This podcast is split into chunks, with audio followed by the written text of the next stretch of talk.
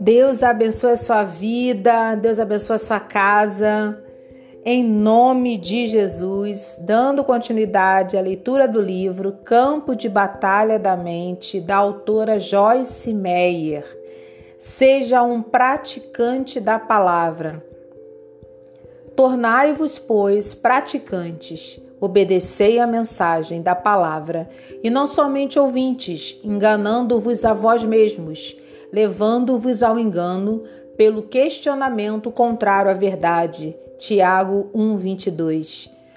A qualquer tempo que vimos o que a palavra disser e nos recusarmos a cumpri-la, o questionamento tem, de alguma forma, se envolvido e nos enganado para que acreditemos em alguma coisa que não a verdade.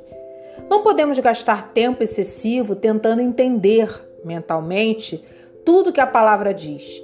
Se testemunharmos no Espírito, podemos ir em frente e fazer o que deve ser feito.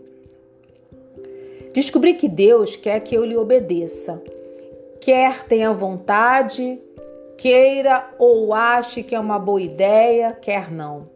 Quando Deus fala por meio da sua palavra ou do nosso homem interior, não devemos arrazoar, debater ou nos perguntar se o que ele disse é lógico. Quando Deus fala, devemos nos mobilizar, não racionalizar. Confie em Deus, não na razão humana. Descansa e tem fé, e confia no Senhor de todo o teu coração e mente, e não te estribes no teu próprio entendimento ou perspectiva. Provérbios 3, 5. Em outras palavras, não confie na racionalização. A racionalização abre a porta para a decepção e traz muita confusão.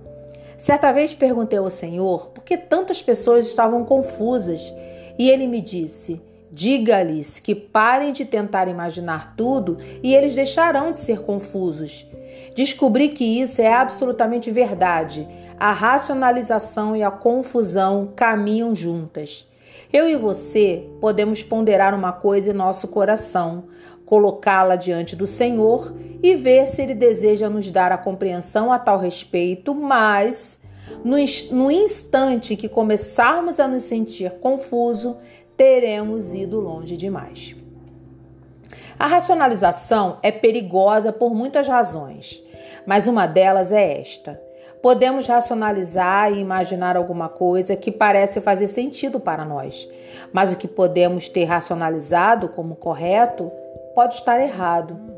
A mente humana gosta de lógica, de ordem e de razão. Ela gosta de lidar com aquilo que entende.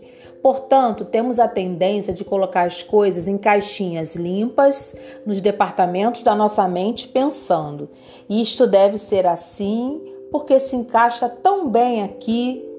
Podemos encontrar alguma coisa com a qual nossa mente se sente confortável e ainda assim estarmos totalmente errados. O apóstolo Paulo disse em Romanos 9:1 assim: Digo a verdade em Cristo, não minto, testemunhando comigo no Espírito Santo a minha própria consciência, iluminada e preparada pelo Espírito Santo. Paulo sabia que estava fazendo a coisa certa, não porque seu raciocínio disse que estava certo, mas porque ele testemunhou no seu espírito. Como temos visto, a mente algumas vezes ajuda o espírito. A mente e o espírito trabalham juntos, mas o espírito é o órgão mais nobre e deveria sempre ser honrado acima da mente. Se soubermos em nosso espírito que uma coisa está errada, não deveremos permitir que o nosso raciocínio nos convença a fazê-lo. Por outro lado, se soubermos que uma coisa é certa, não deveremos permitir que o nosso raciocínio nos convença a não fazê-lo. Deus nos dá entendimento em muitos assuntos, mas nós não precisamos entender tudo para andarmos com o Senhor e em obediência à Sua vontade. Há momentos em que Deus deixa enormes pontos de interrogação em nossa vida para aumentar a nossa fé. Perguntas não respondidas crucificam a vida da carne. É difícil aos seres humanos desistir da racionalização e simplesmente confiar em Deus, mas quando o processo é finalizado, a mente entra em um lugar de descanso. Racionalizar é uma das atividades ativas na qual a mente se engaja e que impede o discernimento e o conhecimento da revelação. Há uma grande diferença entre o conhecimento que vem da cabeça e o conhecimento por revelação. Não sei sobre você, mas quero que Deus me revele as coisas de tal maneira que saiba em meu espírito que o que foi revelado à minha mente está correto. Não quero racionalizar, imaginar e ser lógica, resolvendo minha mente em torno de um assunto até ficar exausta e confusa.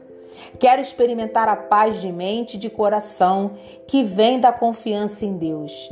Não dou meu próprio discernimento humano, não do meu próprio discernimento humano entendimento. Eu e você devemos crescer até o ponto de ficarmos satisfeitos por conhecer o único que sabe, ainda que não saibamos.